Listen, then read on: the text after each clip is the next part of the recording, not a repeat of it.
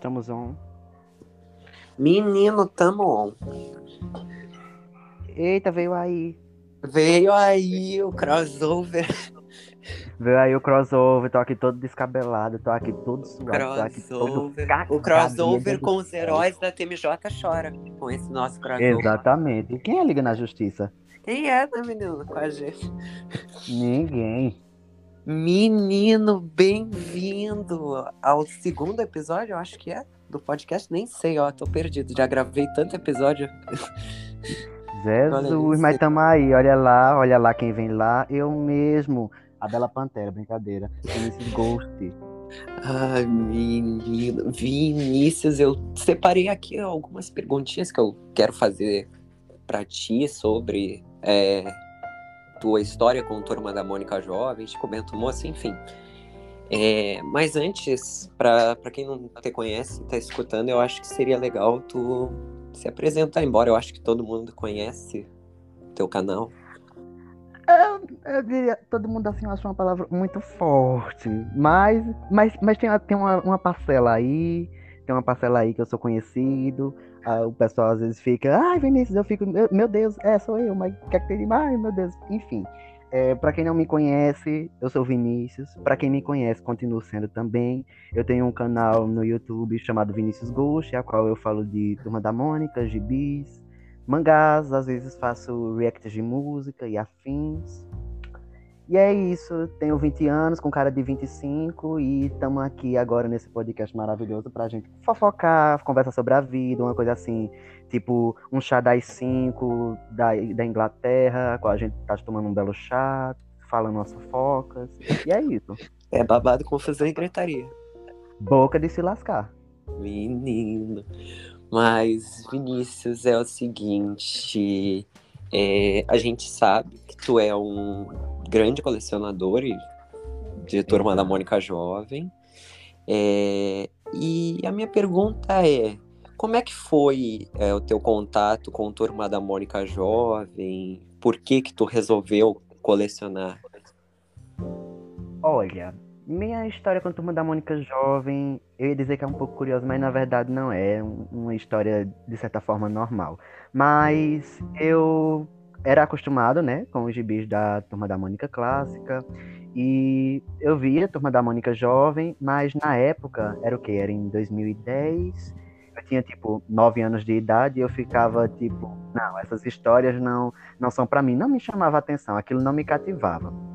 Até que eu ia na casa de da ex-patroa da minha mãe, que na época minha mãe trabalhava com ela, e era uma- um pessoal, assim, de certa forma, de uma classe média alta, era um, um lugar chique, e nisso es- essas pessoas acabavam comprando, assim, por comprar, sabe? Aquele pessoal, tipo assim, eu quero, eu compro, eu não preciso, mas eu compro. Uhum. Então, Eles compraram, aí eu peguei e vi lá, a turma da Mônica Jovem, e eu peguei e disse, deixa eu saciar a minha curiosidade. E quando eu comecei a ver, eu comecei a gostar muito. Eu quase que eu pegava e dizia, olha, já que vocês não leem isso aqui, vocês só compram por comprar mesmo para gastar dinheiro, então dá para mim, mas eu não tinha essa coragem. Mas de repente, eu fui na banca, que aí era na época que estava lançando o, a primeira parte do aniversário de 15 anos da Marina. E aí eu comprei. Quando eu comprei, eu disse, gente, é agora. É agora que eu vou falir, é agora que eu vou comprar de tudo. E aí eu comecei, inclusive foi o meu primeiro gibi da Turma da Mônica Jovem que eu comprei, o aniversário de 15 anos da Marina, parte 1. E aí quando veio a segunda parte, comprei a segunda parte. E aí quando veio a terceira parte, um- uma filha dessa ex-patroa da minha mãe, ela comprou e me deu de presente, que eu lembro que foi lançado em dezembro, ela me deu até como presente de Natal. Eu fiquei bem surpreso e claro que eu gostei, né? Porque eu poupei meu belo dinheirinho, ganhei de presente. E aí eu comecei a colecionar a Turma da Mônica Jovem e quando eu fui nas bancas, aqui da cidade mesmo, eu percebi que tinha algumas edições um pouco mais antigas, como o Caderno do Riso, Desafios sobre Patins, e nisso eu ainda consegui comprar umas poucas edições assim, mais antigas, que foi justamente essas que eu falei agora, o Caderno do Riso, Desafios sobre Patins. Mas, a partir da edição 26, do aniversário de 15 anos da Marina, eu comecei a colecionar e a partir de então eu só comprava na banca e apenas as edições anteriores eu me aventurava pelo Mercado Livre, comprando edições novas, edições usadas. Então, passei até um tempinho para poder conseguir completar as edições antigas, mas estamos aí firme e forte com toda a coleção completa. Entendi. Uh, outra coisa, para ti, quais foram os marcos em Turma da Mônica Jovem? Rapaz, claro que em si já o início da Turma da Mônica Jovem, porque além de ter quebrado recordes, foi algo inovador, né? Tipo um, um mangá abrasileirado, a moda Turma da Mônica, a qual você vê as histórias, uma coisa assim, com mangá, com traços estilo tibi, é, histórias um pouco mais, como é que eu posso dizer? aventuras um pouco mais que a gente pode viajar e se identificar ao mesmo tempo que teve toda essa questão né, do início das quatro dimensões mágicas, foi um marco. É, outro marco para mim foi o aniversário de 15 anos da Marina. Eu não sei se só porque foi o, o início a qual eu comecei a colecionar, mas também eu vejo o aniversário de 15 anos da Marina como um marco, assim, Turma da Mônica Jovem. Acho que principalmente também pela questão das páginas coloridas, que todo mundo queria histórias coloridas da Turma da Mônica Jovem, além das histórias especiais que estavam lançando. Então, eu vejo isso de certa forma como um marco. É... Crossover, o primeiro crossover que teve, que foi a questão de Osamu Tezuka, Lago Tesouro Verde, Astro Boy, Kimball Leão Branco, Princesa Safiri, Quer Namorar Comigo, claro, uma história simplesmente épica, a qual o fandom pirou com aquela capa perfeita, e vindo consequentemente com o Casamento do Século, tendo também o início da Super Saga do Fim do Mundo, lá em Sombras do Passado, que até então a gente não sabia que seria a, a grandiosidade que seria, né, que Emerson estava roteirizando, e nisso em si, Sombras do Passado já foi um marco porque foi algo completamente inusitado na turma da Mônica Jovem. A gente já teve uma história de terror, que foi Histórias de Arrepiar, mas não um terror que, ao mesmo tempo que foi um terror soft, Sombras do Passado, um terror assim, de certa forma leve, mas que mexia com tanta coisa, como a questão desses, da volta desses personagens antigos, das meninas do bairro das Pitangueiras, é, a questão de Agnes é o banimento dela para o céu, a qual ela era um espírito, que ela tinha falecido, né? Então, essas questões. Edição 100 acaba, de certa forma, se tornando um marco, embora não tenha agradado tantas pessoas, mas se torna um marco até porque número 100, né? E claro que não posso deixar de falar sobre Umbra, a qual é o, o a, creio que seja um dos momentos, se não o maior, é, momento histórico de Turma da Mônica Jovem. Uhum. Principalmente edição 75, né? Que tem uma das capas mais lindas. Para mim, a capa da edição 75, até hoje, nenhuma outra capa barrou. Para mim, ela fica em primeiro lugar de todas as capas. É, o Zazo arrasou no desenho dela. Sim, mas... Uh, e falando sobre número 100, depois da número 100, a gente teve o início da que podemos dizer a pior fase de Turma da Mônica Jovem, que é a segunda série. Na, a gente sabe, para quem acompanha teu canal, que tu deixou de colecionar Turma da Mônica Jovem por um tempo, por causa das histórias. E o que, que te fez voltar a colecionar Turma da Mônica Jovem? Olha, a gente sabe dessa decadência que foi a segunda série. Uhum. Eu creio que quando eu comecei, quando eu comecei não, né? Quando eu parei de colecionar, eu se eu não me engano, tava na edição ali 28, 29. Eu sei que era por volta ali de uma edição de Jeremias. Teve o crossover da Liga da Justiça, a qual de certa forma eu fiquei desapontado. Já teve também aquela outra edição de Cascuda, que é a edição 24, não me recordo o nome agora, mas aí eu já vinha percebendo umas histórias um pouco mais fracas, um desenvolvimento assim, meio meh. Aí eu resolvi parar de colecionar e o que me fez voltar a colecionar foi tipo, tudo ia lançando e eu de certa forma tava, não tava gostando de nada. Tava tipo, eu sempre tava dizendo, esse daqui não tá bom, esse aqui não tá bom, esse não tá bom. Principalmente a edição que eu mais critiquei, que foi o CC do DC.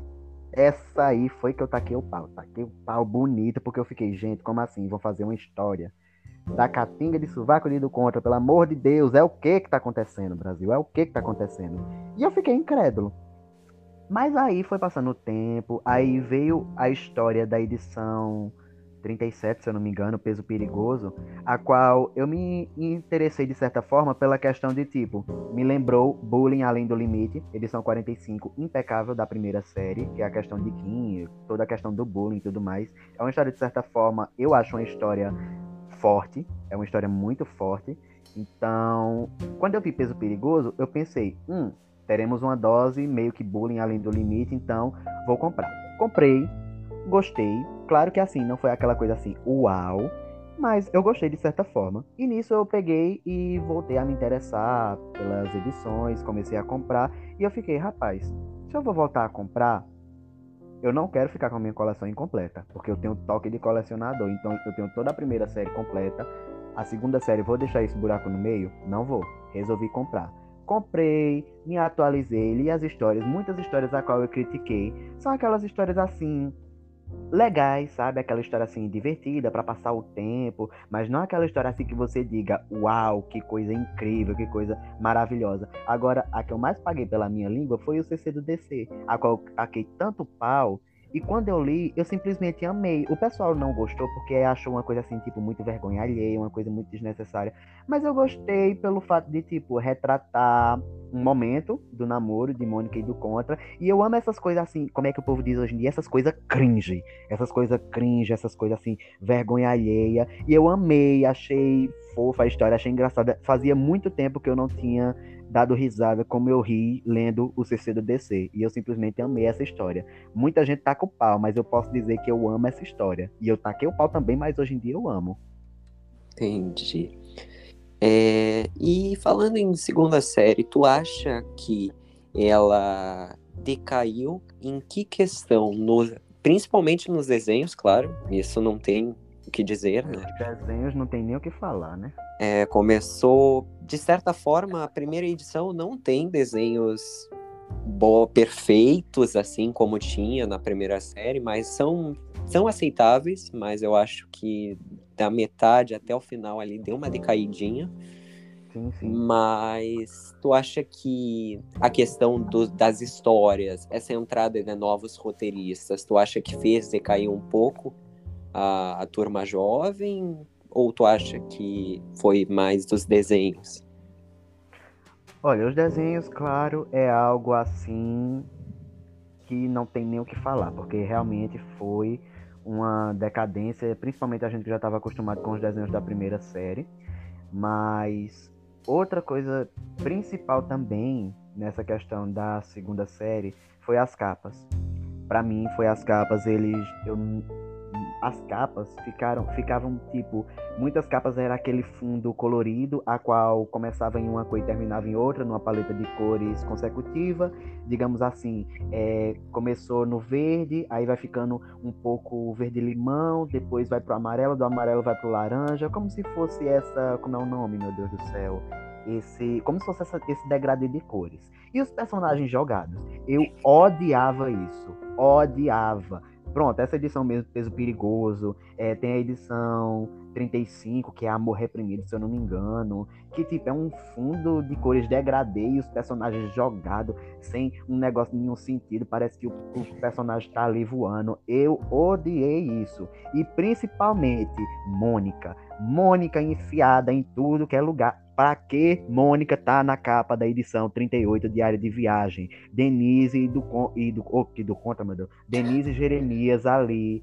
belíssimos na capa. E tem Mônica no fundo. Pra que Mônica tá ali? Eu fico revoltado, eu fico indignado quando eu vejo esse negócio. Porque não tinha necessidade. É só porque a turma da Mônica é. Pelo amor de Deus, não tem isso não, não existe isso não. E a questão dos roteiros, assim, eu vejo a questão de roteiristas novos, claro, sempre uma oportunidade, né? Uma oportunidade para pessoas fazerem novos desenvolvimentos, fazerem novos roteiros.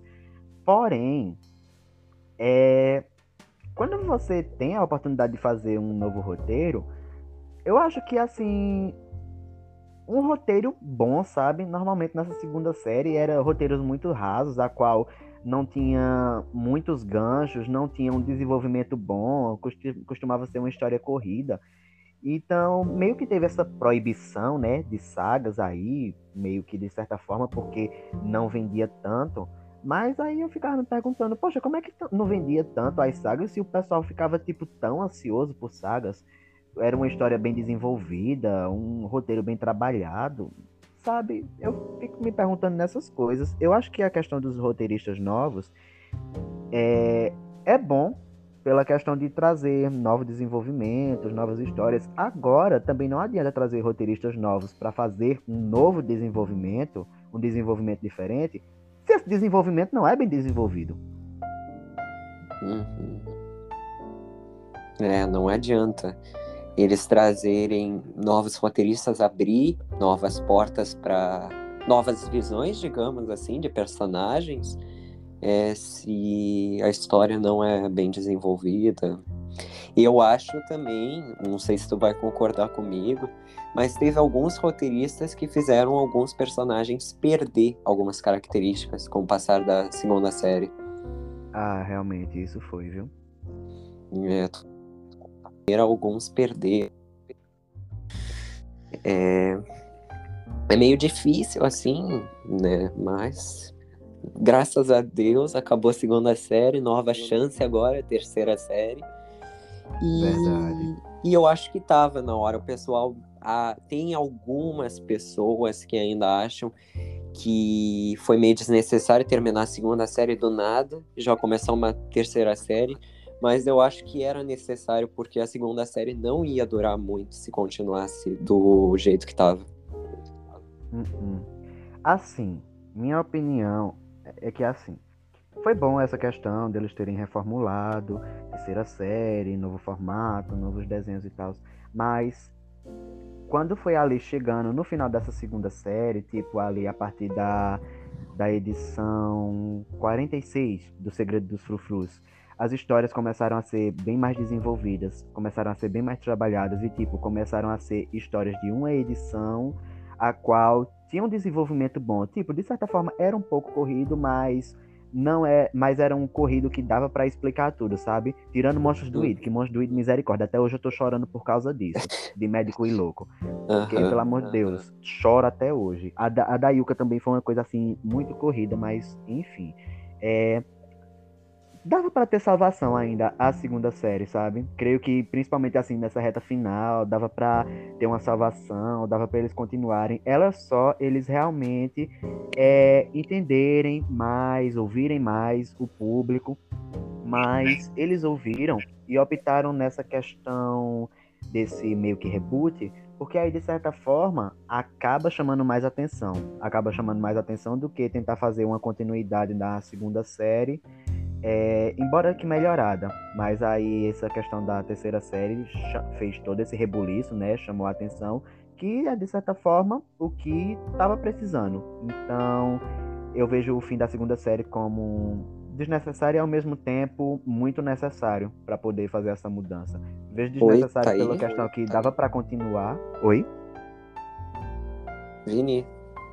Oi, alô? Alô?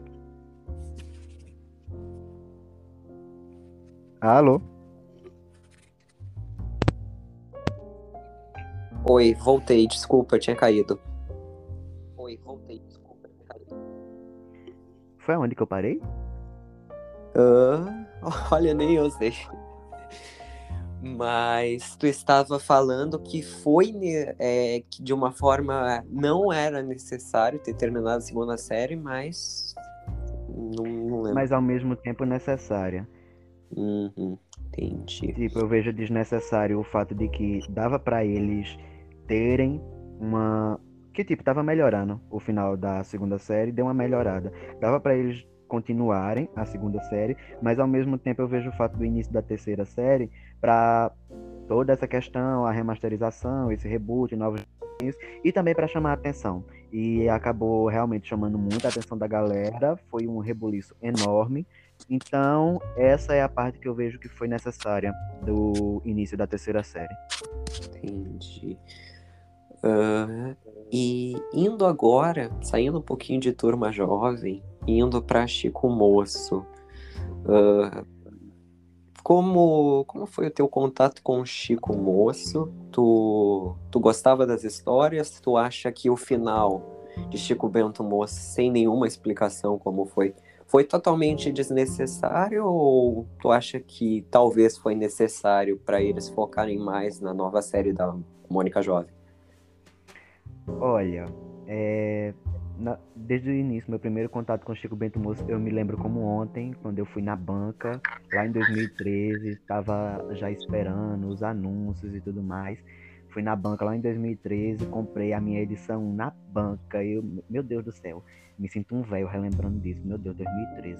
Mas aí, é, a questão de Chico Bento Moço que eu vejo é, foi a mesma questão da turma jovem das histórias decaindo. Tipo, Chico Bento Moço no início tratava muito a vida da universidade, faculdade, coisa que até então a gente não via, até porque, de certa forma, ele é mais velho, né, do que a turma da Mônica.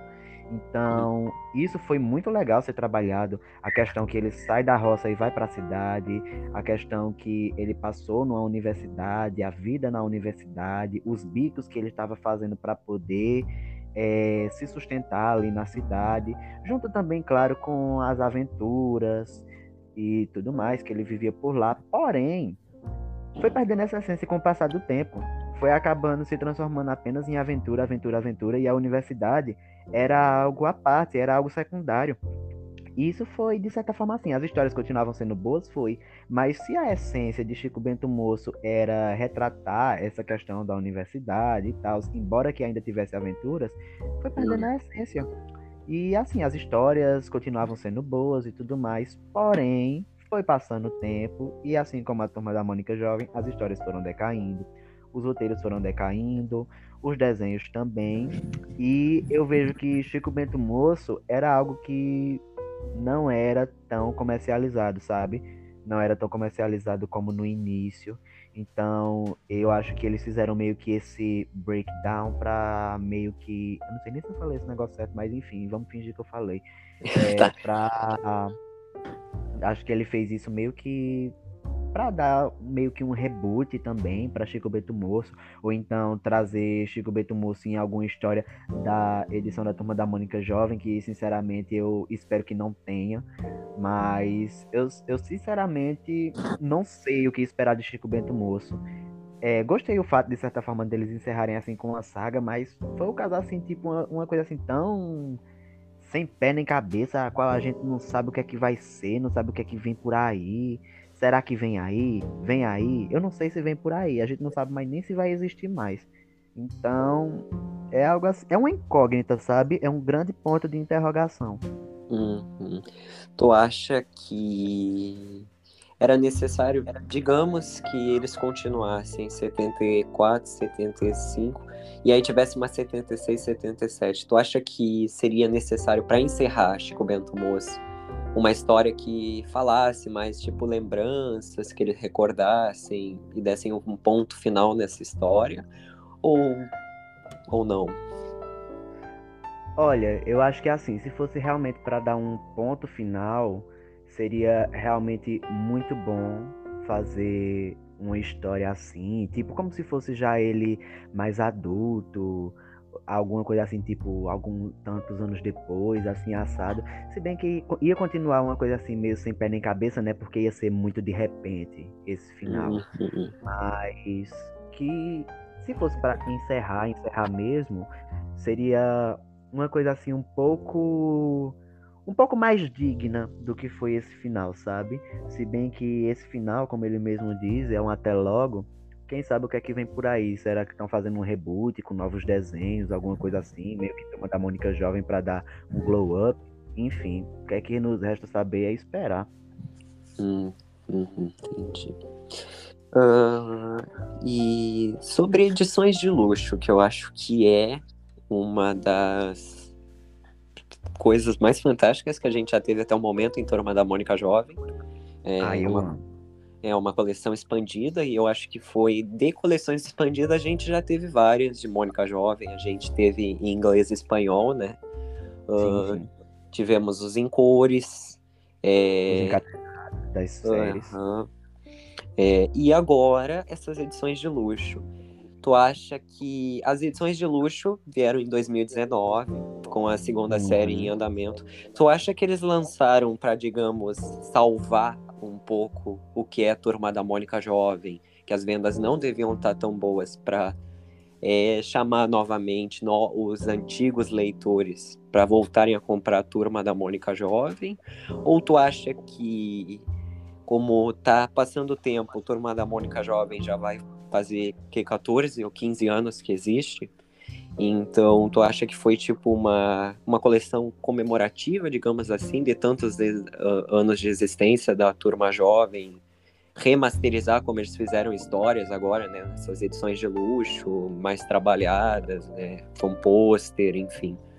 Tu acha que uma coisa se relaciona com a outra ou tu acha que não? Olhe, eu só acho uma coisa. A gente tá em 2021. Isso é tudo coisa do capitalismo. Brincadeira, gente. É, Isso é só pra arrancar dinheiro da gente, brincadeira. É, mas assim. mas é porque assim, a gente que é colecionador. Pronto, eu mesmo eu sou colecionador desde 2010, que eu, come, que eu coleciono assim, fixo mesmo, desde 2010 que eu digo assim, todo mês eu vou comprar. Desde Uhum. 2010. Então, é, as edições de luxo, sagas, pr- pronto, vou usar o, o termo sagas pra mim. Tesouro Verde, que foi a, foi a primeira edição de luxo, não foi? Tesouro Verde? Foi. Pronto. Eu comprei as edições de Tesouro Verde na banca, 43 e 44, primeira série. Quando lançou o encadernado, era, por ser uma saga, as duas juntas em apenas uma edição. Também comprei o encadernado. E quando saiu a edição de luxo, também comprei pelo fato de que uma versão meio que um, um encadernado gourmet, digamos assim, com uma coisa assim, capa dura, é, folhas de certa forma é, com um, um material melhor e ainda de brinde um pôster. Quem é colecionador ama pôster. Eu amo pôster. Meu quarto, ultimamente, eu estou transformando ele em um museu, porque eu já tenho quatro pôsteres moldurados, tenho mais um pôster na parede que eu ganhei de presente de aniversário, embora não envolva a turma da Mônica, mas eu ganhei mais um pôster. Eu ainda tenho mais alguns quatro ou cinco pôsteres para moldurar. Ou seja, eu estou planejando no futuro, quando eu tiver minha casa, eu abrir o museu da turma da Mônica para o pessoal entrar e olhar a exposição, porque é tanto quadro, meu filho, que eu não sei mais nem onde é que eu vou pendurar, mas eu vou moldurar, vou moldurar tudinho. E as edições de luxo tem toda essa questão de tanto para os novos como para os antigos. Para os antigos, nessa questão de nostalgia e ter um material de luxo. Porque, pronto, eu posso usar como, por exemplo, colecionadores de CD. Se uma cantora, por exemplo, digamos, Ariana Grande, lançou o CD Positions, foi o último álbum dela. Ela lançou o Positions, o fã lá que coleciona CD foi lá, comprou o Positions. Alguns meses depois, ela pegou, lançou a versão deluxe do álbum, a qual contém mais músicas, contém uma capa diferente, contém um design diferente, essas coisas tudo. O colecionador tem o Positions normal? Tem, mas ele vai comprar o deluxe porque além de vir coisas novas, vem coisas diferentes. Então, ele vai querer ter aquilo para coleção. A mesma coisa a edição de luxo de Turma da Mônica Jovem, que lançou, tá lançando, aí tem a versão capa dura, que é essa versão de luxo, com o papel mais, mais bem trabalhado, vem um índice, toda essa questão a qual a história é contínua, vem os créditos finais que são as capas lá da primeira série, as quartas capas, e ainda também vem um pôster de brinde, que, a qual isso faz todo mundo surtar.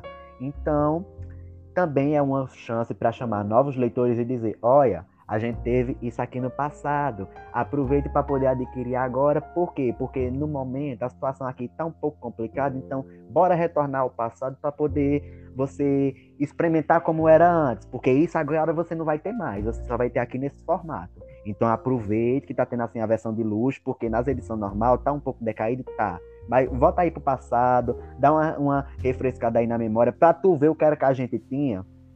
Tá ligado? Então, vamos seguindo aí o futuro de acordo com o que der pra ir passando. Entendi. E uh, outro marco que a gente está vivendo agora nas edições de luxo é a Super Saga, né? Sendo publicada. Lógico. É um sonho de nós, colecionadores, e que amamos a Super Saga ter ela no formato luxo, então é, é uma conquista, né? Nossa, com certeza. Quando anunciou a de Sombras do Passado, que eu fui pego de surpresa, eu fiquei, gente, eu não acredito. Vão juntar Sombras do Passado Dia das Bruxas, que para mim, até hoje, é uma das minhas capas favoritas das edições de luxo. Muita gente não gosta porque acha um pouco mal desenhada, mas eu amo o fato deles terem juntado é, a questão de Sombras do Passado e Dia das Bruxas, que eles colocaram Agnes, colocaram Ângelo ali no meio, belíssimo, com aquela luz descendo do céu, tem a Leleala, tem a Casa Fora do Tempo, tem todo esse negócio. Eu já surtei de cara quando eu vi que ia sair Sombras do Passado de Luxo. E eu peguei e disse, rapaz, eu espero que Umbra saia. De repente, no mesmo ano, que foi ano, pass... ano passado? Foi.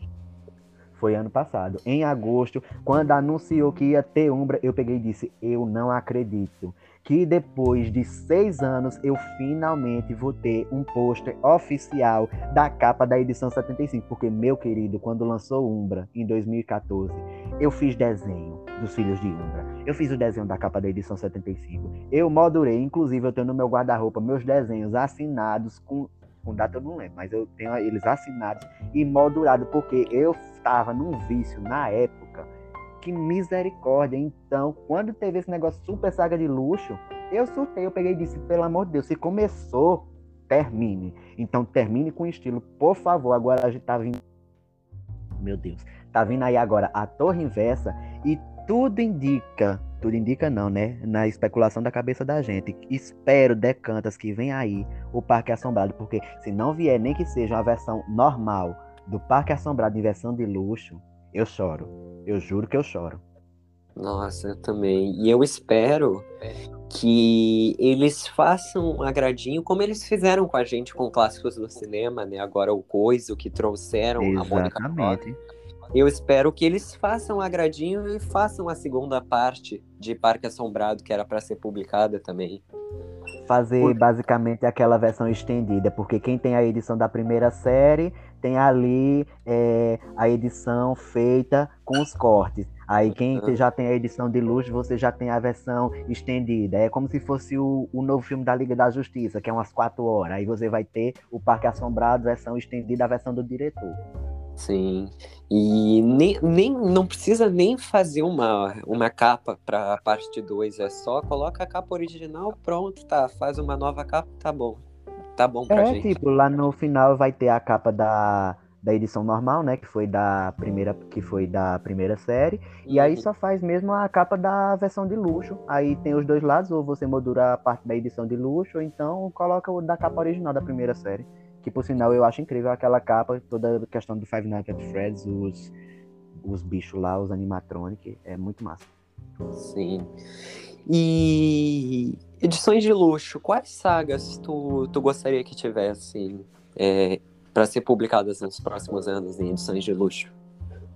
Olha, eu queria muito as sagas antigas, mas eu fico pensando se eles querem fazer isso ou não pela questão dos traços. Por que eu falo a questão dos traços? Porque são as sagas antigas, tipo O Brilho de um Pulsar, é, as quatro dimensões mágicas. Eu necessito de uma edição de luxo das quatro dimensões mágicas. São quatro partes? São. Deve custar o quê? Uns 120, 130 reais? Isso se eles, se eles não incluírem. Isso se eles não incluírem quando fizerem edição 52, né? Porque aí eles já, já matam um coelho com uma. Agora eu não lembro o ditado. Mas. Mata dois coelhos numa cajadada só. Mas, ó, é... Luísa Mel. Olha, não pode, né, gente? Mas eu acho que seria muito interessante se eles fizessem, tipo, é, as quatro dimensões mágicas e colocassem a nova edição, que foi A Volta de Yuka. Mas, como tu disse, por causa do traço, é, a gente pode pegar um exemplo, por exemplo, o Revival do iCarly.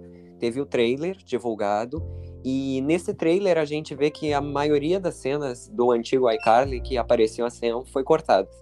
Então, Sim eles não podem vender uma imagem do Revival que teria Sam e não tem. Então seria Exatamente. a mesma coisa, eles fazerem uma capa com o traço atual, sabendo que dentro é um outro traço, né? Pois é.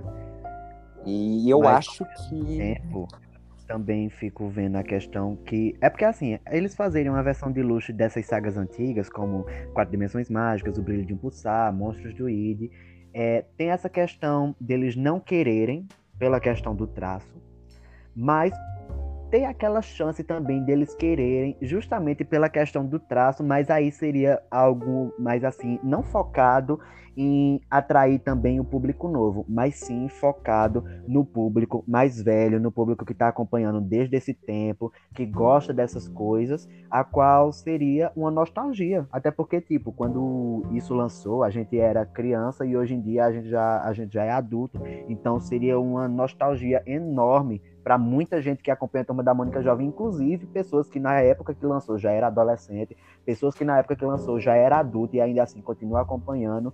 Creio que essas edições de luxo seria mais para essas pessoas colecionadoras que já acompanham e seria algo incrível. Eu acho que ia valer bastante a pena. É, também concordo contigo. E os encadernados da, da Turma da Mônica Jovem foi, foi um grande sucesso, pelo menos da primeira série. E eu acho que foi uma ideia fantástica da parte do MSP juntar duas ou três histórias num encadernado. Então, acho fantástico isso.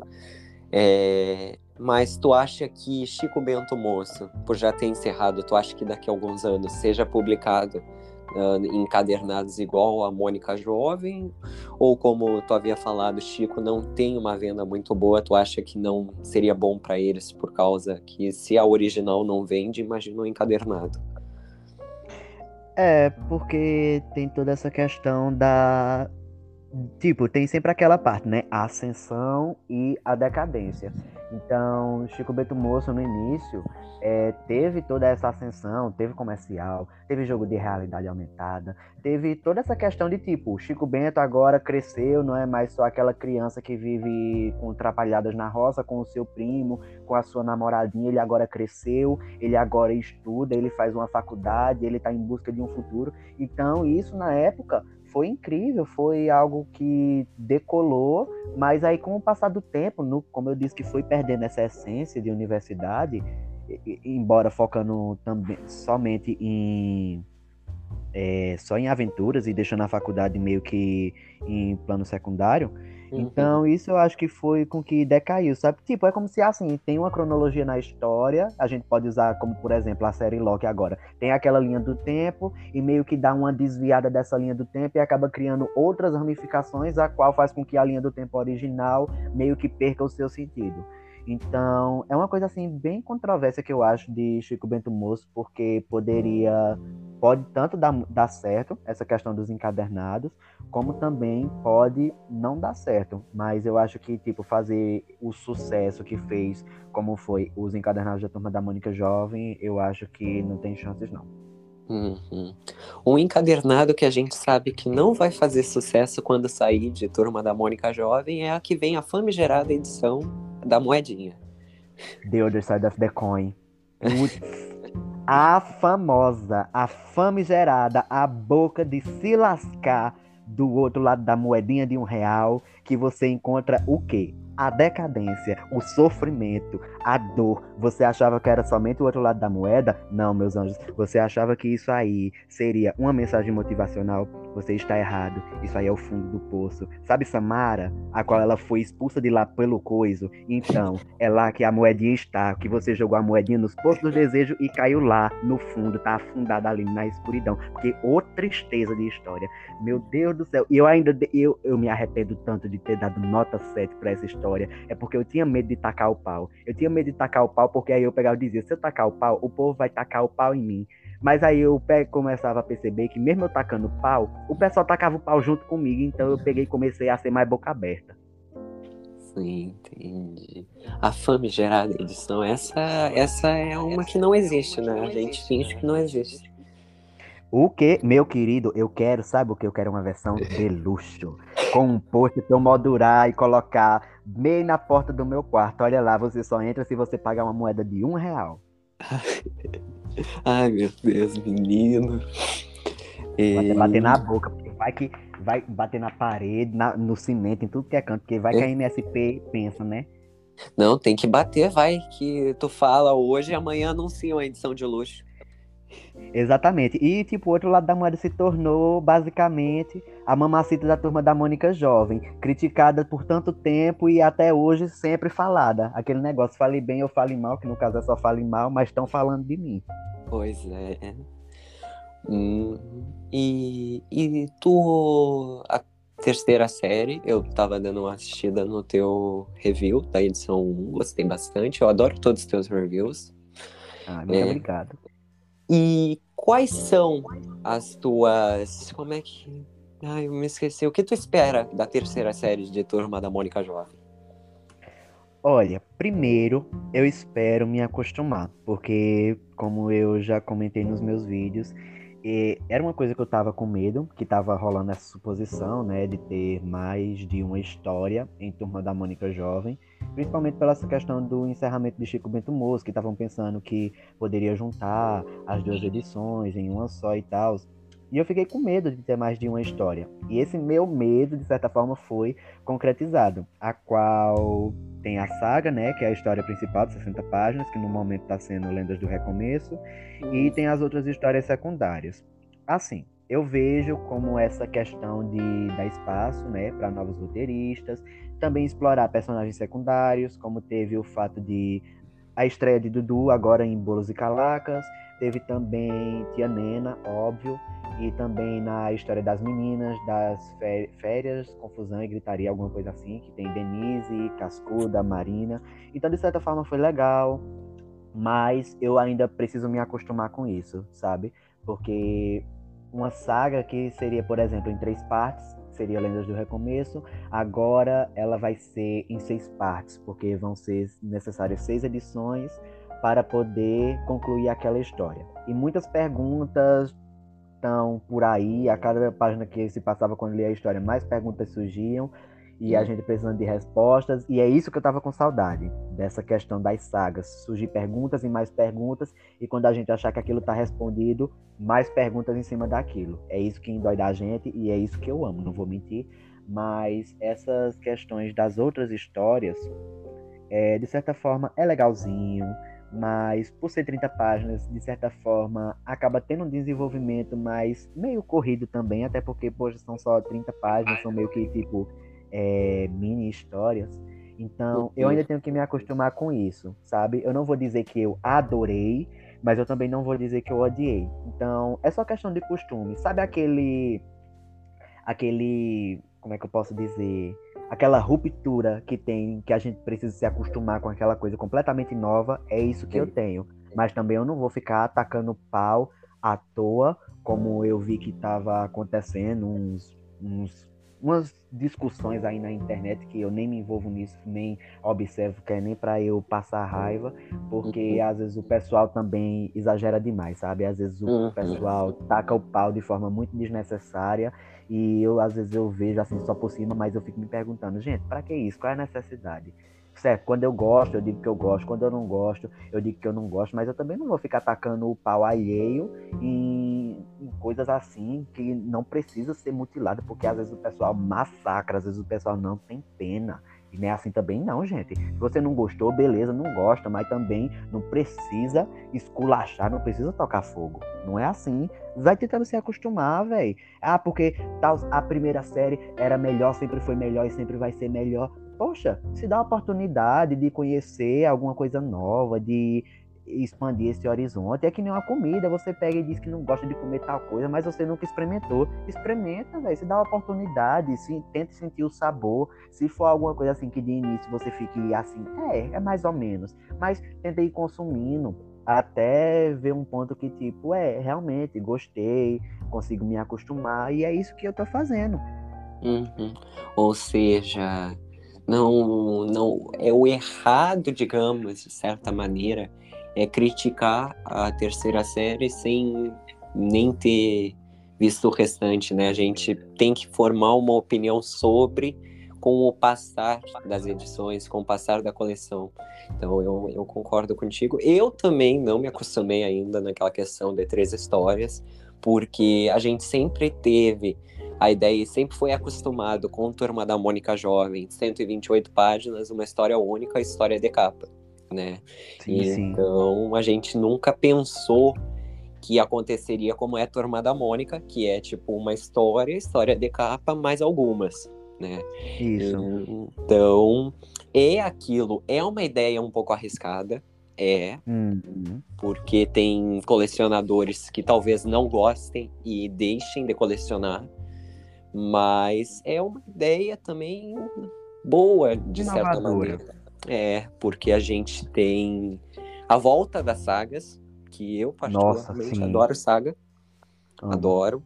Gosto de aventuras do dia a dia, tipo aquelas aventuras completas, sabe? Mas eu acho que o melhor de Turma da Mônica Jovem é as sagas, porque tu fica naquela espera, tipo Umbra. Eu, na época que comprei, fiquei na espera pra saber que aconteceu, Nossa, principalmente com a parte 1 e parte 2, que a parte 2 acaba com a morte dos personagens, né? Exatamente, a cena mais chocante de todas. Então, e ainda aquela, aquela cena aterrorizante, ela cantando, como se tudo tivesse normal, né? Então, é, as sagas, eu acho que é a melhor coisa que tem no universo de Turma Jovem. Não, não digo que histórias completas são ruins, não. Tem histórias completas que são fantásticas. Por exemplo, Demais. Bullying Além do Limite, Amor de Anjo, demais. Eu Divinos. amo. Bem-vindos ao Japão, Invasão Perfeito. dos Zumbis. Ai, eu amo, amo demais. perfeitas, mas eu também acho naquela questão, como eu havia comentado, as sagas são o charme de Turma da Mônica Jovem. Com certeza.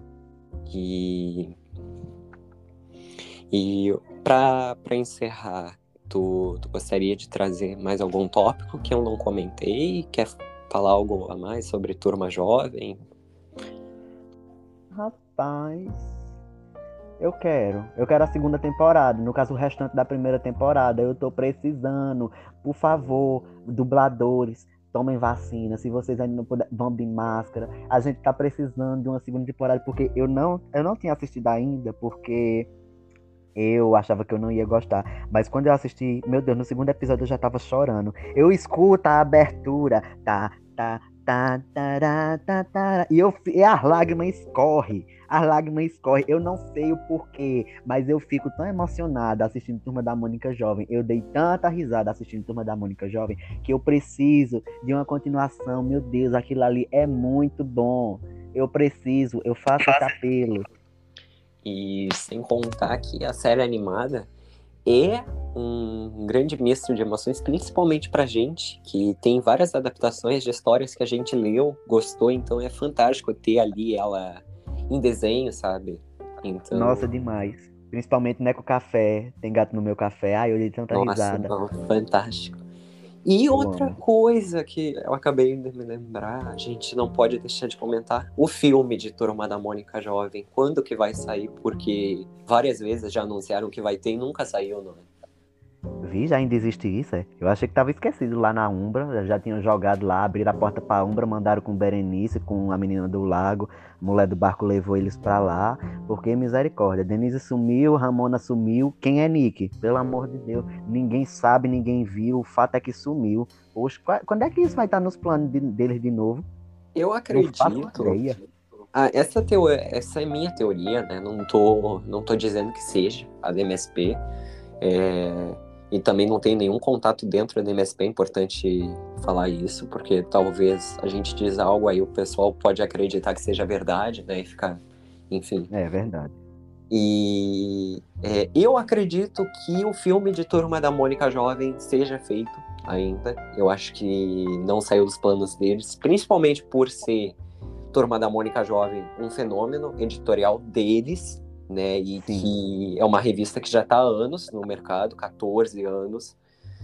E eu acredito que eles utilizem os atores de Turma da Mônica, Laços, Lições e Lembranças, para ter um Turma da Mônica Sim. Jovem. Porque isso também.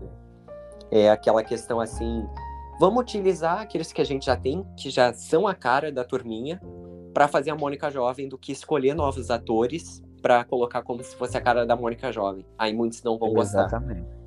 E sem contar que os atores originais que estão fazendo seus papéis como a Turminha Clara são é, a versão em carne e osso da personagem. Às vezes tu coloca assim, por exemplo, Mônica, a Mônica dos quadrinhos e a Mônica real são praticamente idênticas quase.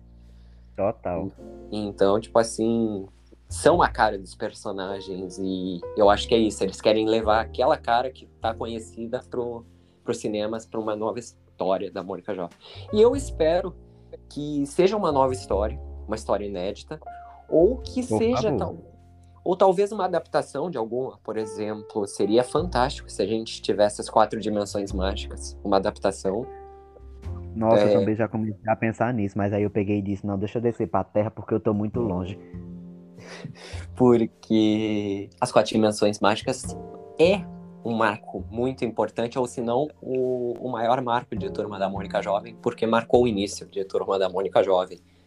Verdade. Então, seria fantástico se eles fizessem uma adaptação de, das quatro dimensões mágicas, é, trazer uma atriz que seja Yuka, né, enfim. E, e que faça. que bafo que ia ser. É, Denise, nossa. E falando nos atores originais, que tu comentou de Denise, Nick, Ramona, infelizmente eu acho que eles não devem voltar a fazer os papéis para um filme ah, da também acho que não porque eles já estão adultos, né? Então Sim. ficaria aquilo estranho. A Mônica normal ali, a Júlia, e a Denise já mais velha, sabe? Com aquela. mais adulta. Então acho que ficaria muito estranho. Ia ficar uma coisa meio tidinha, aquela mulher. Aquela mulher adulta lá, empresária ali, fazendo papel de criança com a Maria Chiquinha, um negócio assim, todo. Aí, não, ia ficar meio estranho demais. Ia ser que nem o meme Mônica. Exatamente. E talvez eu queria muito é, o filme, claro, mas mais adaptações, talvez, tipo Umbra, uma série, não que seja filme, porque a gente sabe que filme é caro para se produzir, porque Nossa, tem... ia ser uma super produção imensa, ia ser muito gasto, muito. Pois é, principalmente para achar um lugar que remeta, como é o da saga, né? Então. Exato. E também ima ima imagina a computação gráfica para poder fazer a jumenta voadora. Uhum. Ia ser. Pra poder fazer os efeitos de magia. Os efeitos de quando a sangria lá traz o, o rio lá de sangue. O, a viúva re, ressurgindo nos mortos. Meu filho, ia ser milhões, literalmente. Uhum. E eu espero, como tu comentou, que tenha a segunda temporada da série animada. Eu espero que não seja esquecida no tempo como foi a série animada Sim. original. Uh, e que tomara que se der certo, se eles seguirem com essa ideia de série animada, fazer uma temporada por ano. A gente tem adaptações, uma temporada focada em um, em Super Saga do Fim do Mundo, Umbra, Sombras do Passado, e, e eu acho que Sabe seria... o que eu esperava? Eu e... esperava que tivesse... Pronto, que é até o que o pessoal comenta muito no Twitter, e que eu acho uma ideia incrível se fosse o caso de, sei lá, por exemplo, as, viagens do Fendo, né? O, a nossa hipótese.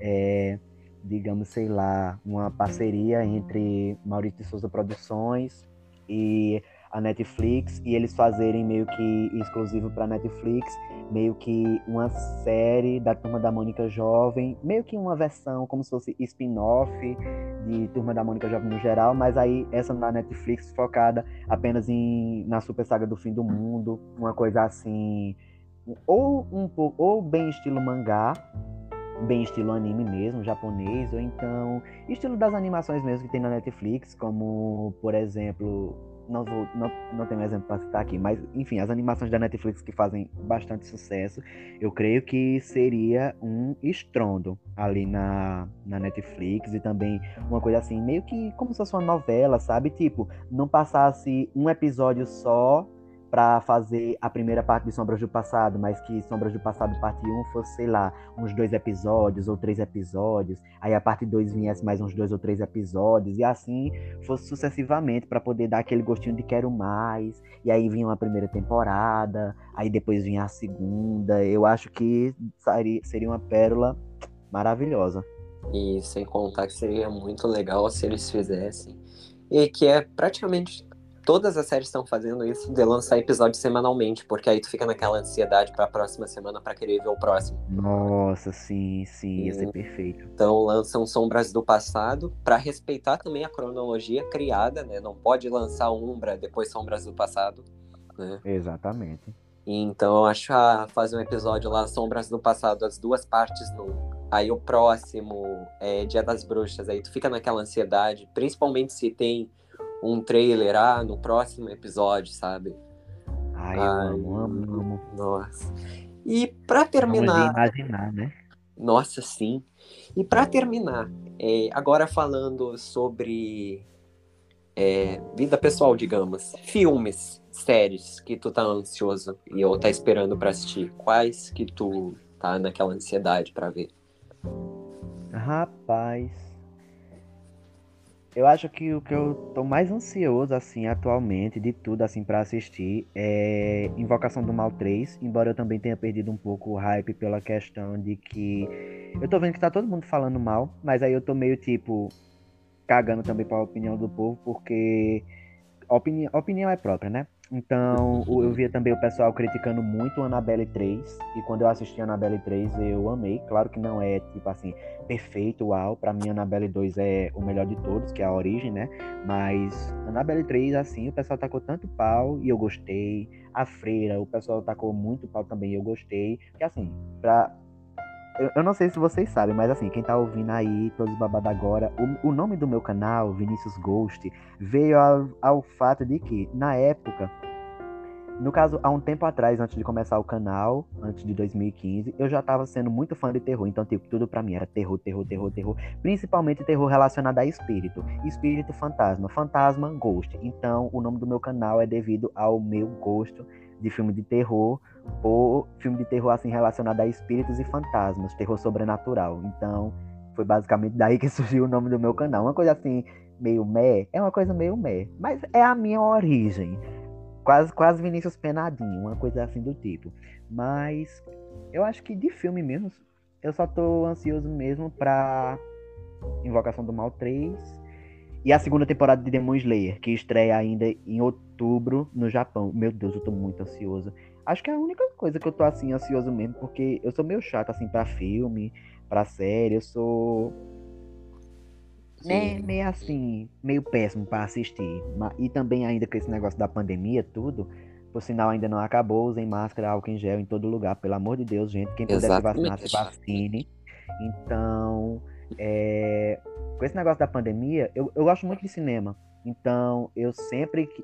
Se, se pá, toda semana, ou então a cada 15 dias no, no máximo, eu tava no cinema, porque eu sempre ficava de olho nos filmes. Mas aí quando veio pandemia, essas coisas, streaming em casa, eu não sou muito fã de assistir em streaming. Netflix, HBO, essas coisas, eu não sou muito fã, não. Meu negócio mesmo é ir no cinema. Ah, mas você paga muito caro. Tô nem aí, eu pago meia entrada vou no dia de promoção, pago minha entrada, mas o meu negócio é assistir filme no cinema. Não uhum. sou muito fã de assistir em casa, não. É, eu também gosto. Eu acho que tem aquela emoção também, né, no cinema, do que Exato. em casa.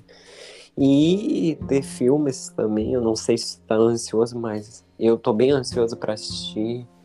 É, de todos que tu comentou, eu não sou muito do terror. Não, não, não, não é que eu não curta, mas é que eu tenho, digamos, aquele medo. Ah, entendo. Mas é, de filmes, eu tô bem ansioso pra Viúva Negra. Eu acho que é um filme que a gente já tá o quê? Um ano ou dois esperando e nunca lançava. Falta disso. E agora vem, vem aí, daqui três dias, dois Realmente dias. Vem aí. Graças a Deus. Dois e... dias por apenas uma taxa de 70 reais no Premiere do Disney Plus, ou seja, uma facada. Ah, não, partiu pirata, menino. E, va e, vamos de séries flicks, e vamos de torrent, barbarizando, porque eu assisti Cruella no torrent, claro. Tô aqui ansiosíssimo esperando no Disney Plus pra assistir de novo, porque eu já quero um casaco de Dálmata. Tô super viciado em Cruella. Sim. Eu, a única coisa que eu não gosto do Disney Plus é isso, da taxa extra, sabe? Eu acho que tu já paga caro fazendo assinatura e ainda tem que pagar mais caro ainda para te assistir um filme. Eu acho que não é, ah. menino. 70 conto pra assistir um negócio, meu Deus do céu. Nem que eu tivesse comprando DVD Blu-ray. E olha que hoje em dia quase não tá mais vendendo DVD. Ô, oh, meu Deus me livre. É, e... E eu também tô ansioso pra o revival do iCarly. Embora eu acho, mas na minha opinião, que seria fantástico se a gente tivesse o elenco original completo com a Sam e com o Gibby então, eu não sei Ai, o que nossa, esperar. Sim, realmente impecável. Sabe, eu não sei o que esperar dessas novas personagens. Eu assisti o primeiro capítulo, eu, eu gostei, mas, claro, são novas personagens, são ótimas, dá uma nova. São novas personagens, novas visões, sabe, pro, pra série. Mas eu, mas eu queria muito a, a Sam de volta, porque eu acho que a Carly e a Sam combinam muito. Eu acho que o iCarly não é só da Carly. Eu acho que o iCarly é da Sam também. Então, Principalmente, ia ser a bagaceira completa. É, e agora, já que é uma versão mais adulta, eles podem falar palavrão, então ia ser hilário a Sam falando palavrão, mandando um lá. Então. Nossa, ia ser perfeito. E, e, uma tristeza que se a Sam voltasse, seria outra dubladora, né? Porque infelizmente a dubladora original veio a falecer, né? Sim, sim, infelizmente. É, então também teria isso. Mas é, esperar para ver como é que vai ser. Tem rumores que dizem que a Sam vai voltar, que a Paramount Plus está conversando com a Sam. Duvido, depois que ela tenha metido o pau no, no, no seriado, né? Exatamente. Então eu duvido que ela volte, mas quem sabe, né? Até eu voltaria se me pagassem bem. E aí, até eu voltaria se me pagassem bem. né? Ai, olha, eu, se eu fizesse uma série e falasse assim, ó, a gente vai fazer um revival, é, tantas, assim, tu volta, mas até eu voltar, independente se gosta ou não da série. Oxe, com certeza. Eu peguei, oxe, vamos, meu filho, bora. Quantos episódios? Ah. 50? Vamos embora, maratona. Partiu, partiu fazer 50 episódios de novo. Que, o que, que é 50 episódios se a gente já fez três anos de uma série, gente? Não é isso, é aquele negócio, meu filho. Depois o dinheiro vai estar no meu bolso. Eu vou estar lá pleníssimo nas Bahamas, tomando meu, meu belos drinks, comendo meu belo petisco. E é isso. Minhas férias muito que bem merecidas. É. Uh, e outra coisinha que eu não posso deixar passar, é, que eu queria comentar contigo também, lombadas de Turma da Mônica Jovem, Chico Bento Moço. Qual que tu gosta mais? Gosta mais do estilo primeira série, aquele pedacinho da imagem, o númerozinho, ou tu curte mais aquela mosaico que foi iniciada na segunda série? A ideia do mosaico eu gosto, porém o fato é o corte da edição. Todos os cortes da, do gibi, todo mês, cada mês é diferente. Então, de certa forma, fica desproporcional, fica o mosaico todo troncho. Então, eu não gosto por causa disso. Tanto é que eu já, já gostei da lombada dessa terceira série pelo fato de não ter mosaico. Uhum. Mosaico eu gosto mais quando é capa dura, como é o fato da coleção tema só, né, da turma da Mônica Clássica, que vai juntando todas elas e vai fazendo um mosaico. Porque uhum. assim, ela é o que chega mais próximo de ficar a imagem certinha, porque das outras edições, meu Deus do céu, Chico Bento Moço, é, Turma da Mônica já segunda série, fica um negócio todo torto, fica a cara dos, dos personagens tudo deformado, uma bagaceira. Uhum. E agora eles consertaram o erro deles da segunda série da lombada nos encadernados. Eu não sei se tu já viu. É, a lombada dos encadernados da segunda série, eles são mosaico. Não, mosaico não, desculpa. São estilo primeira série, igual primeira série mesmo, sabe? Sim, sim, eu vi, mas eu vi apenas por foto na internet, porque como a só tem a saga do Portal das Trevas na, uhum. na segunda série. Aí eu só tô esperando lançar ela para eu comprar um encadernado, porque eu só que os encadernados eu compro só as sagas. Aí eu só vi até agora na internet, mas agora em agosto, assim que sair o Portal das Trevas, vou finalmente ver pessoalmente. Vem aí um unboxing. Vem aí o unboxing, vem também aí Torre Inversa de Luz, que eu já comprei na pré-venda, Graças óbvio. a Deus. Aleluia eu também, né, menino? Eu vi assim, já falei assim, tá amarrado o valor do cartão, não quero nem saber. É Hoje, isso, quando eu vi que eu tava por 60 reais, eu peguei e disse, eu vou comprar logo agora na pré-venda que tá por 60 reais. Por quê? Uhum. Porque a Torre Inversa é uma saga de três partes. Sagas de três partes, que foi Umbra e Sombras do Passado e Dia das Bruxas, foi 70 reais. Como teve o aumento de 10 reais, com certeza ia ser 80. Deixa eu comprar por 60 antes que aumente e já deixa a minha reservada. E até agora a Panini continua com o valor errado no site dele. Exatamente. Então, meus anjos, se você puder, reserve logo a sua edição de luxo do- da Torre Inversa em pré-venda, porque pode ter certeza que o valor vai aumentar. E digo isso também pela experiência do encadernado do Chaveco e da Denise, porque eu comprei ele na pré-venda no valor de 45. Logo depois, quando lançou, estava no valor de 60 reais. Então, aproveite a pré-venda. Nossa, sim. É, eu, eu não tinha comprado do Chico Bento, o Volta às Aulas, que eu tinha. Sabia que lançou em janeiro, mas tinha me esquecido, não chegou na banca da minha cidade, que esses encadernados chegam. Aí falei assim, vou deixar passar, quando lançar um próximo eu pego junto, sabe? Aí veio Chaveco e Denise. Eu peguei no. Eu acho que foi um ou do- uma semana ou duas depois que ele entrou no site. Peguei, peguei o Chaveco e Denise uma semana antes de lançar, aí ele já tava no valor de R$ 59,90.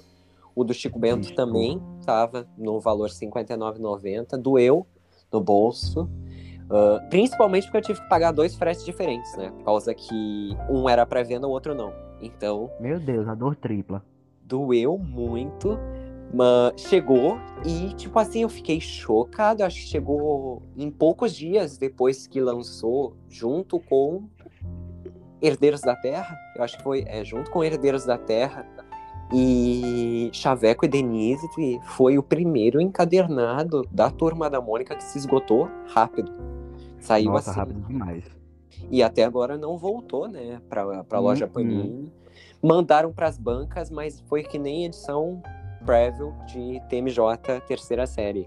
Vamos mandar para algumas bancas o, as outras que, né, vão lá longe. Porque Sim, eu lembro, a edição Preview de TMJ da terceira série chegou aqui na banca da minha cidade. Numa das, olha, foi uma manifestação para conseguir, porque tinha chegado duas ou três, e aí tava uma filinha para o pessoal comprar, e eu fiquei chocado primeiro. Falei assim: e o coronavírus, galera, morreu? Morreu o coronavírus, gente? Olha ali a aglomeração para pegar. mais, né? Universidade alternativa. Todo mundo entra no portal de na- zero corona. desceu assim, entrou ali, falou assim, bye bye, partiu série 3. E aí, de- eu não consegui na banca que eu tava, esperei, esperei, perdi eu acho que duas horas na fila, tá? Não consegui, Ciência. tá? Peguei sol, quase morri, tá? E não consegui. E aí, eu tinha perdido as esperanças. é, ia comprar pela internet, pelo vendedor. Caríssimo, o cara me ofereceu, acho que foi 100 reais, algo do tipo, por ela. Meu filho, por, Falei por assim, 50, cara. por 10 conto eu não compro. Caríssimo. E aí, graças a Deus, é, eu consegui numa banca perto da minha casa, foi comprar número 1 que tinha chegado. E aí ela me deu junto a número 0. Falei assim, querida. Aí nunca mais deixei de comprar na banca dela. Depois. Certíssimo. Ai, foi tudo. Aqui na minha eu não tive esse privilégio. Não Geração canto nenhum. 12 foi outra, que só foi dada num evento, né? E não sei como que a dona da banca da minha cidade conseguiu. Mas, tipo assim, não sei, não faço a mínima ideia como, sabe? Mas Só chegou uma aqui. coisa, privilegiado sim. E não vem morar, vem aqui pro sul que tu consegue. Mentira, não vem não que atrasa às eu vezes a revista.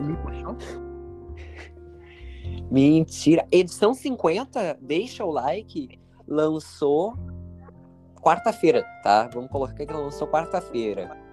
É, o normal é chegar domingo revista aqui na minha cidade. É uma dor no coração, né? Uma ansiedade até domingo, mas tá. Uh, e não chegou. Passou, só veio a chegar com a edição 51, ou seja, eu fiquei um mês sem a minha edição 50. Aí chegou Ah, com a tô 51. acostumado aqui a demorar. Chegou uma só. E aí tinha uma guriazinha que queria comprar, mas olha, eu quase que joguei a menina longe. A voadora assim, vinha. Aquela voadora básica, falei assim, a guriazinha assim, ah, que lindo, vou comprar. E eu fiquei assim, vai, eu tô esperando quase dois meses pra ter essa, tu não vai comprar hoje não, linda.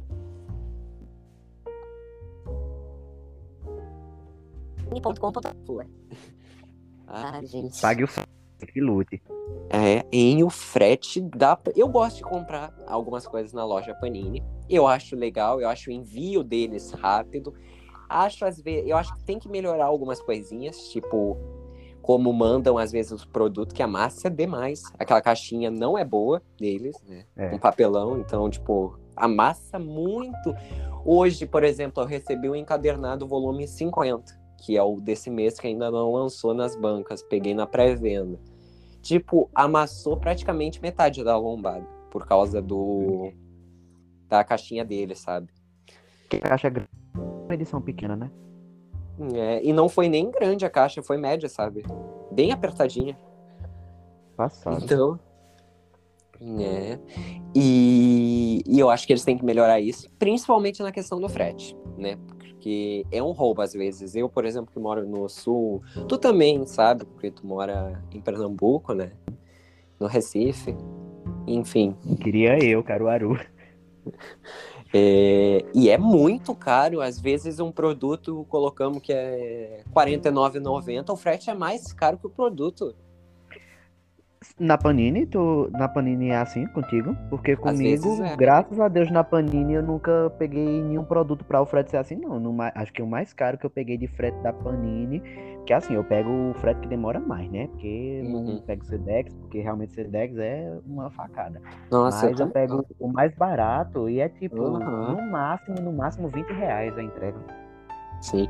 Agora, em- eu acho que no final do ano deu uma melhorada, não foi tão caro, sabe? Ah, Mas às vezes era caro. E eu lembro uma vez que eu comprei, isso não foi na Panini, foi na Amazon. Comprei um produto, não era nem brasileiro, era importado, porque não tinha aqui no Brasil mais.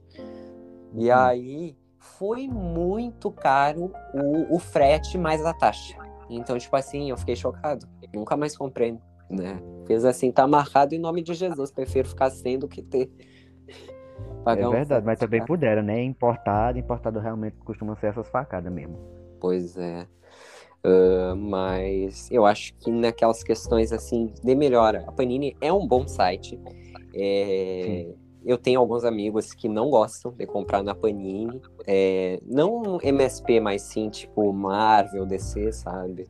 Comenta Uhum. assim, ah, prefiro comprar na banca porque mandam de qualquer jeito. Eu acho que não é assim, eu acho que eles mandam às vezes sim de qualquer jeito, mas eu acho interessante comprar na Panini. Principalmente, eu assino, eu faço assinatura da Mônica Jovem e não compro na Panini, é normal. Ah, Uhum. Mas às vezes é necessário eu garantir na pré-venda, porque já aconteceu de eu nunca receber da minha assinatura algumas edições. De enviarem e nunca chegar pra mim, sabe? Então, tipo, nunca chegou. A 48 desafio dimensional nunca chegou pra mim, tá? Meu Tô Deus. desde novembro esperando e até hoje nada. Estamos em julho. Estamos em julho de 2021. Já já hoje bate nada. um ano. Já bateu um ano, gente, que até hoje não recebi. E, e aí, tipo assim, tive que comprar, correr atrás na banca para comprar, porque já estavam recolhendo, sabe, para trazer a 49. E Aham. então tem algumas questões assim que tem que comprar na Panini, porque a assinatura deles não é das melhores, né? É verdade. É bem complicado. Mas eu acho que já tá bem longo. Daqui a pouco o 20 vai mandar uma DM pra mim me enchendo de desaforos. De tão longo que Quem? tá. Porque eu, eu sei que tem muita gente que não gosta de escutar podcast muito longo, né? É, faz o seguinte, gente. Enquanto você estiver fazendo sua faxina. Ah, mas eu não tenho faxina, minha mãe faz faxina. Ajude sua mãe.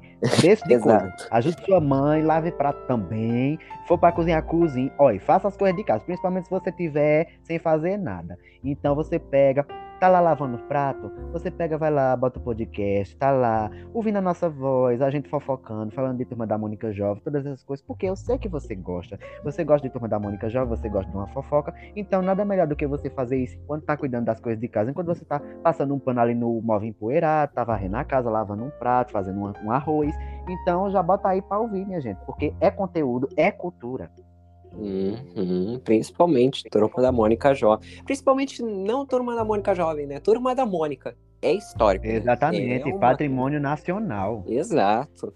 E, e mundial também, né? Porque Turma da Mônica e Mônica Jovem se expandiram, né? Mundo afora. Exatamente. Inclusive, para vocês que querem saber um pouco mais, www.youtube barra Vinícius Gosto, tem lá no meu canalzinho um vídeo falando sobre toda a expansão mundial da Turma da Mônica. Então, já corre lá, se inscreve se não for inscrito. Já tô fazendo meu jabá aqui mesmo, e, e é isso.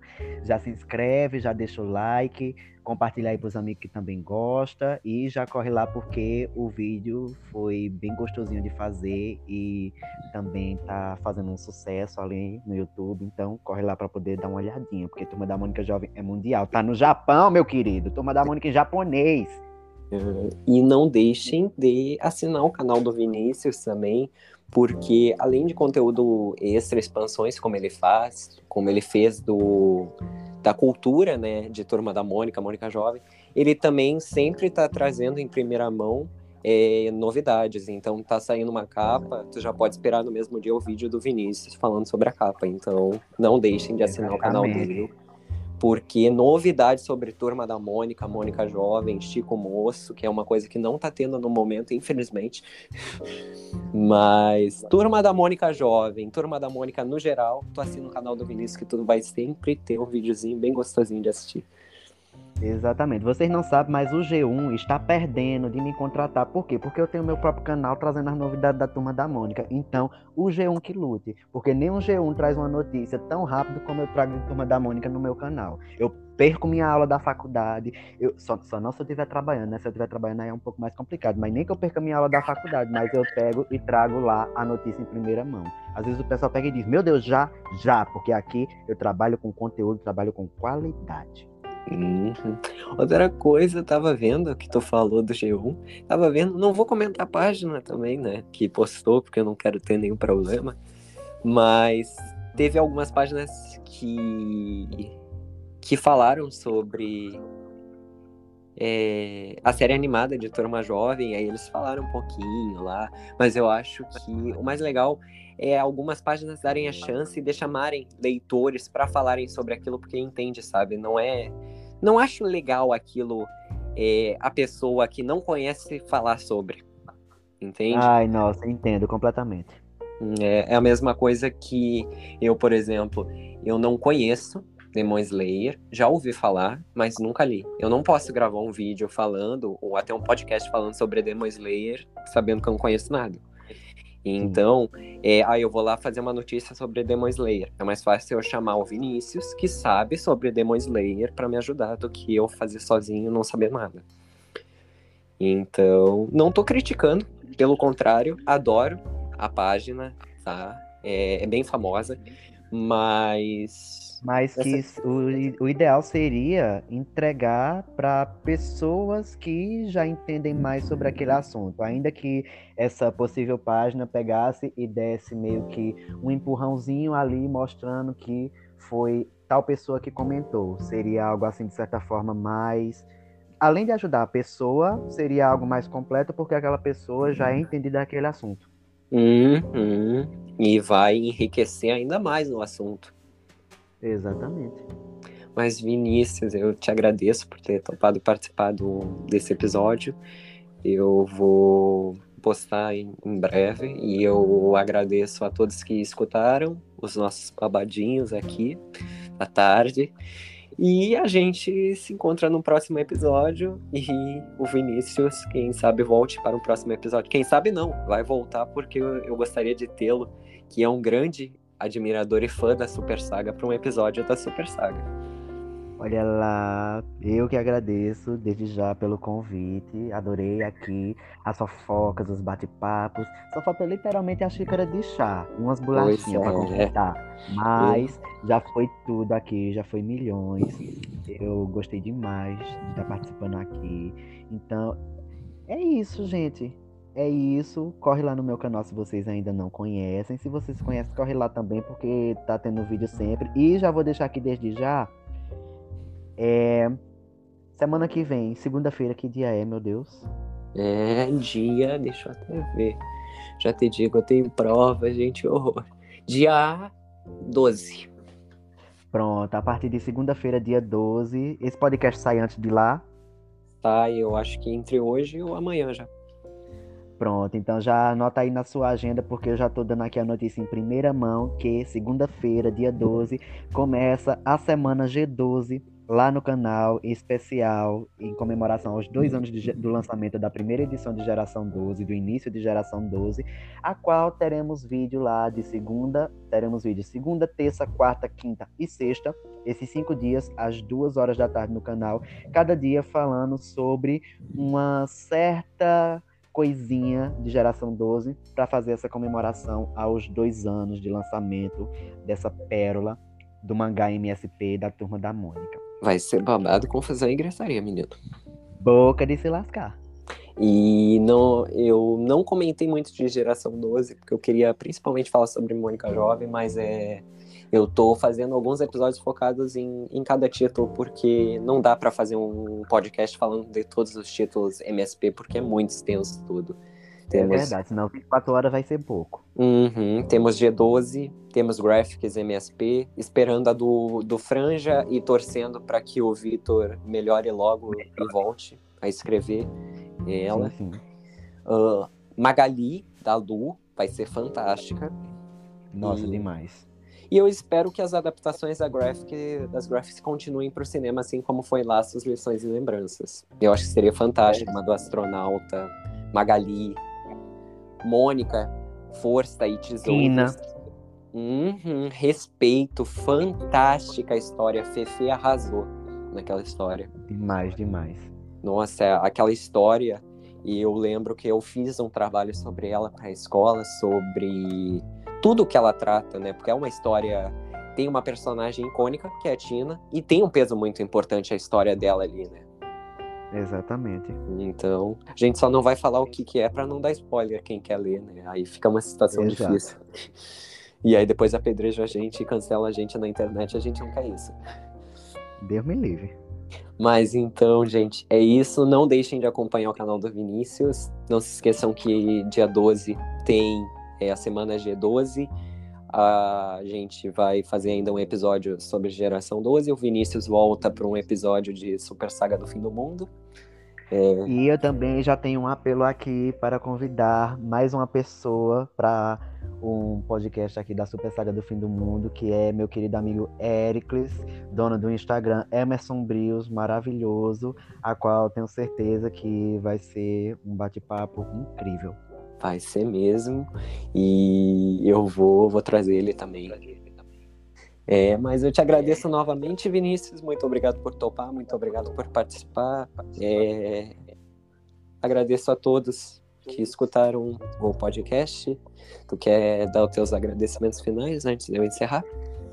Claro, agradeço a você mais uma vez, porque foi, foi algo que me pegou assim de surpresa e que eu gostei muito da ideia. Então, a- tanto é que você falou ontem comigo, assim que eu cheguei do trabalho, eu já respondi logo pra gente fazer hoje, porque além de estar empolgado para fazer, também era minha folga do trabalho, era o tempo que eu tô tendo livre. Mas obrigado de verdade pelo convite, obrigado a todo mundo que está assistindo. Ou assistindo, não, meu Deus, é o costume, desculpa, a todo mundo que está ouvindo. E é isso. É, acompanha, acompanhem aí cada vez mais o podcast, porque tá só começando. Tá só começando, né? É, vem aí, vem aí a era. Podcast? Spotify que lute. Filhos É. da grávida de Tabaté que lute, porque Enzo chegou. Pois é, menino, a ideia saiu do papel e eu acho que é, é fantástico a gente falar sobre o universo que a gente gosta tanto, que é o de Turma da Mônica Jovem. É, num podcast que eu acho que eu já ouvi falar, é, ou melhor, ouvir podcasts que tem Turma da Mônica Jovem mencionado, mas eu acho que eu nunca ouvi um podcast que fala só sobre Mônica Jovem, e essa é a minha ideia. Falar sobre Mônica Jovem, trazer, como tu disse, ramificações tipo Chico Moço, Geração 12, mas a ideia principal é Turma da Mônica Jovem. Resumindo, gente, é aquele negócio. Veio aí, pioneiro no Spotify. E aí, já, desde já, tenho certeza que inspirando outras pessoas aí no futuro. Uhum. E eu agradeço também a todos pela, digamos, boa recepção do primeiro episódio. Eu estava dando uma conferida, teve uma boa recepção, então agradeço a todos. Foi um episódio que eu gravei no, no calor do momento. Eu peguei ali, fiz um roteirinho rapidinho, falei, mas eu agradeço. E, e é isso, obrigado por terem escutado, obrigado Vinícius por ter participado. Obrigado, obrigado gente, obrigado todo mundo, obrigado Enzo. E a gente se encontra nos próximos episódios e não deixem de escutar o podcast da Super Saga que vai vir em breve esse episódio aí. Vem aí. É verdade. Vem aí, vem aí, vem aí, vem aí. Obrigado novamente, vou encerrar aqui e a gente se vê na próxima. Tchau, tchau. Tchau, tchau. Beijão, gente.